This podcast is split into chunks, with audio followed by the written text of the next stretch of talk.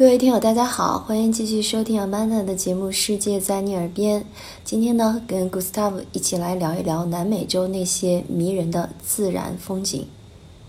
上两期基本上主要是聊了聊城市印象，那大家也知道，南美洲其实也有很多这种自然的风光和历史遗迹。嗯，那古斯塔夫忙里偷闲，其实也是去了几个地方啊。我们要么先来聊一个闻名遐迩的亚马逊热带雨林吧。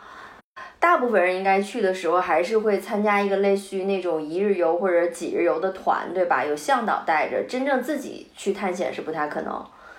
你要去亚马逊的话，要去这个亚马逊州的一个首府，叫做马瑙斯的城市。嗯，这个城市里面就会有很多这个 tour，你可以去选择一个参加了，它会有不同的时间、不同的方式的。呃，所以一般来讲，我我觉得如果你真的要去感受一下的话，啊，走马观花可能需要三天吧，然后一般正常的可能是五天，然后你要深度游，把这个亚马逊的一些特点都搞清楚的话，可能就要更长七天或者更长时间了。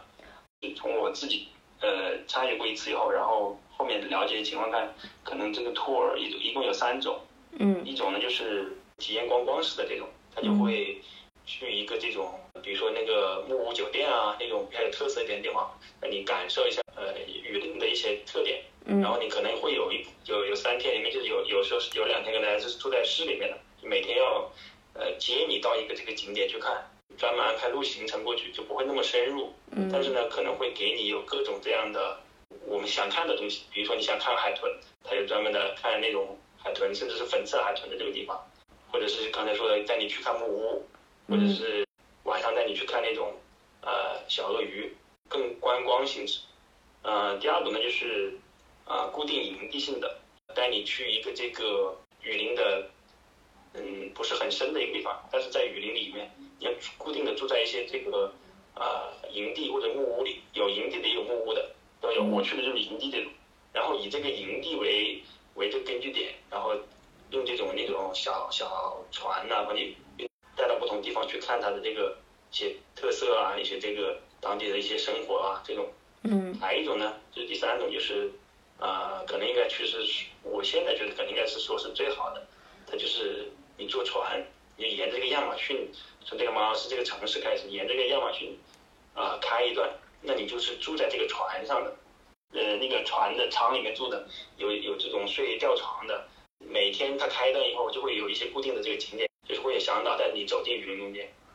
你可以看到更长的一个呃亚马逊河流域的这些特点，你也可以看得见。然后呢，可能看得也更深入一点，不同的这个呃行程的安排，但是你都可以在到了当地以后去找到。当然，最好为了节约时间，你你是先就联系在你去以前，去马老师这个事以前，就找一个旅行社让他提供，把他这个可以选这个 option 给你。现在我们跟着你的回忆再游历一下吧。呃，我们这个 tour 当时我记得是八个人，嗯但是他可能根据每个时间也也不一样，因为呃，他是我们住那个营地，那个营地应该可以住，呃，我估计二十个人都可以，嗯。他是根据那个报名的人数来来定。然后我们这个呃向导，他是经历很丰富的一个人，他原来出生是在这个呃苏里南，然后呢，他又到巴西来找这个工作，嗯。所以呢，他就是呃在巴西这边在学的葡语，嗯。呃，然后呢，他那个呃，因为因为亚马逊实际上是一个很大的区域嘛，它其实也跨了几个国家，在包括秘鲁啊，包括呃委内瑞拉的一部分都都有一点。如果按照他跟我们讲，他深入过这个亚马逊的很，就是带那种特殊的那种专属团，去过很深的这个呃亚马逊内内陆，嗯。所以他还会一点点这个那些少数那种部落的人的一种语言，包括甚至说，他说如果我们以后有机会的话，可以带我们从这个亚马逊一直传到其他的国家，跨境的这种这种这种 tour，但是这种就要准备很多东西了，所以你要准备几个国家签证啊，这种都需要准备了。就嗯他有这种经历，我觉得嗯在整个雨林中看到的很多东西，你都会觉得啊、非常的这个新奇。嗯。呃，刚才讲了，第一个我们看到了这个海豚，是按照巴西法律要求，它是不能够圈养的，所以我们是就是专门在那个河上是等守候的，像那个从那个水里翻腾出来那种，呃，不是很高，但是你可以看到，呃，刚才我前面提到的，如果你有一些那种体验观光的那种那种托呢，它会它也不是圈养，但是呢，它会因为它长期在那个地方等这个海豚，然后每天给这个海豚喂食，它。它会在固定的时间可以看，可以看到像那种喂养一样，它会有那种海豚过来，你可以近距离的接触。呃，另外一个就是捕鳄鱼，沙门鳄吧，我想想看，应该叫做这个小鳄鱼，它大概四十到六十公分，捉到之后你可以呃拍照。平常我们觉得鳄鱼这种是不敢接触的动物，实际上，反正对他们来说就比较呃怎么都都可以很亲密的接触，因为它把那个灯。照到以后，看到一定的地方，就是有那个眼睛会反射不同的光嘛，然后呢，看到这个点，在船上先先先发现，然后就跳到这个水跟这个路面交接的地方，把直接把它捉住，再再把它放到这个船上来。平常包括什么东南亚这些看到的都是一些表演，都是很大的，但这只是这种小的鳄鱼。嗯。呃，还有一个就是可以去钓这个。食人鱼，呃，这个是可以自己去尝试的，给你很多这个小的这个，就像鱼我们中国说的这个鱼竿的前面那个，然后上面你挂这种肉就可以钓食人鱼上来。我们是不能去取的，就你手稍微不注意，它就可能会咬到你。对啊，这个名字叫的就是食人鱼，食人鱼嘛，然后你们还要冒着危险去钓人家。呃，亚马逊河流域嘛，它鱼是它这里一个。呃，很丰富的一个物产嘛。嗯。呃，甚至他们当地人可以直接就是晚上灯光照到以后，直接去插鱼。呃，植物上来讲，我可以看到，我对我来说，我看到了这个新鲜的腰果。哦，长什么样子？咱们吃的只是它这个结果是最小这一部分，它上面有一个像那个小石榴似的，那前面上面有一个部分嘛，我不知道是花还是竹。嗯。但是，但是它就是说，实际上我们是要等下面这个部分成熟以后。才能才能吃，然后这个腰果是，呃，新新鲜腰果是一个酸性很强的一种植物，不知道的话，你的时间没有成熟好的时候，就说是这个腐蚀性是很强的，可以直接让你的这个手啊，这个会都都腐腐烂掉的啊，酸性很强。还有一些这个巴西当地的一些这种坚果之类的东西，我觉得还有一点就是说，呃，按照他们跟我们讲，其实，在亚马逊里分为呃雨季和旱季区是。是不同景象的，差别很大。呃，像我去的时候应该是偏雨雨季，我是十月份去的，因为到应该是从十月份开始就进入雨季，雨季最大的时候到一直到年底，这一步这一段时间的话，不会淹没到一些矮的树的树冠部分。嗯。呃，但是到了旱季的话，水位会很低，都会都会把这个树干部分都露出来。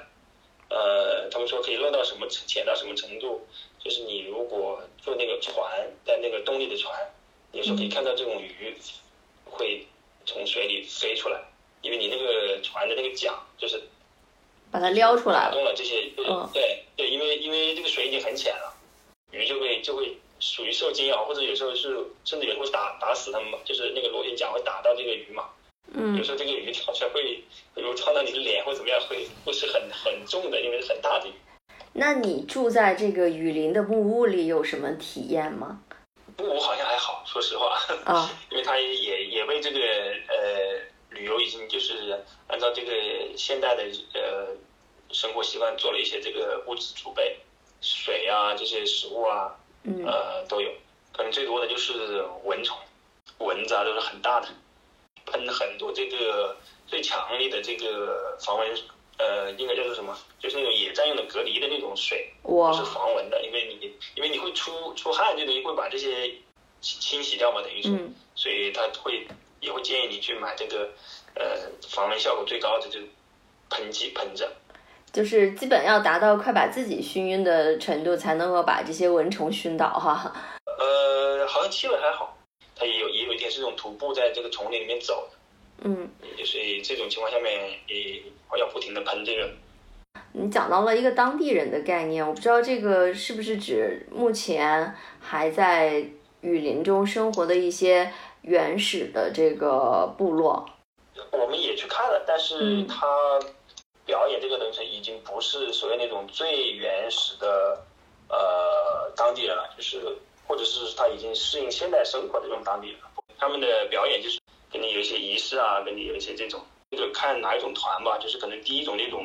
观光性质的团会把这个仪式给你表演的非常的详细啊，或者比较多。我们就是这种会是比较短一点，然后更多的是这个呃丛林中自己的感受，包括去我刚才还没提，还忘记提到一点，比如说去去从那个呃蜘蛛洞里面把那个有一个手掌大的那种蜘蛛把它叫做什么呃掏出来啊这种，对。掏出来，然后或者是说他们说在这种丛林里面，你呃一下找不到出路的情况下面，你缺水，他们可以会吃一些这种类似于那个啊虫一样的这种这种生物，但实际上它那个汁看上去就像蠕虫一样，但是你把它咬开以后去吃的话，它里面的汁水实际上是很像那种啊椰汁的味道，淡椰汁的味道。贝爷探险的感觉了哈，嗯，对对对对对对对对，所以我就说你你可能报不同的团，刚才前面讲的其实会有也有不同。如果你按照这样讲，就是如果你报那种船船上沿着船沿着这个河一直走这种团，它呃探险性会更多，因为它每天会到不同的点嘛。提到亚马逊，大家印象中新闻就是应该是近期我忘了是去年还是什么时候，不是着了一场火吗？巴西。政府对他有一些什么样的保护措施吗？因为我记得那个新闻出来，好像还有政府推诿责任什么的啊，就新闻上报了很多。然后还有你看，就是你讲的有这么多的旅游团，嗯，去探险亚马逊，像破坏一样。但但其实我不知道啊，大家你跟大家也解释一下，比如说他当地是不是还是有一些严格的规定，就旅行团哪些可以做，哪些不可以做？在亚马逊的流域，这个这些向导应该他们都会呃很注意这很注意这一点，因为毕竟这是啊世界最大的一个呃雨林，号称世界之肺的地方。嗯，从巴西的国家的保护来讲，应该说法律也很严。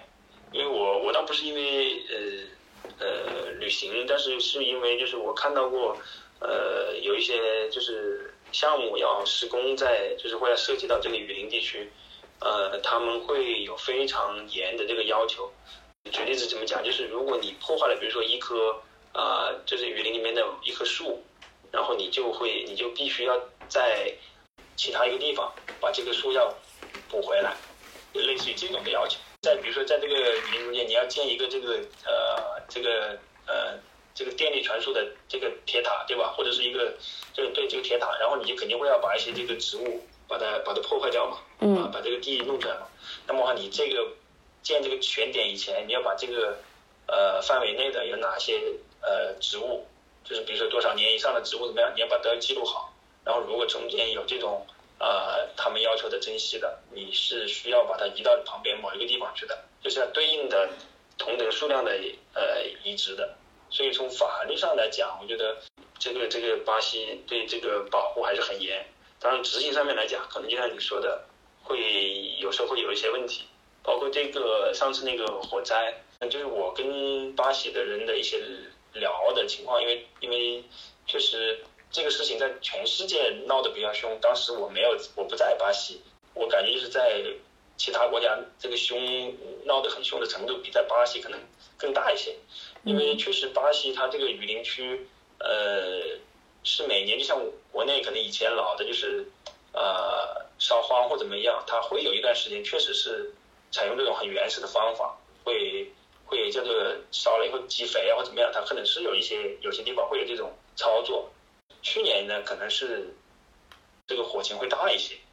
但是呢也没有到这个外界新闻说的那么凶的地步。这一届的政府相相对来说是，呃，可能对环保的重视。不是那么强的，所以可能就会出现你说的这个问题。政府就觉得，呃，好像闻过是非了，你没有，这是这是有些东西是正常现象，其实国家也在保护。因为这个总统在巴西看来不就是巴西的叫做巴西的川普嘛，他就是会有一些很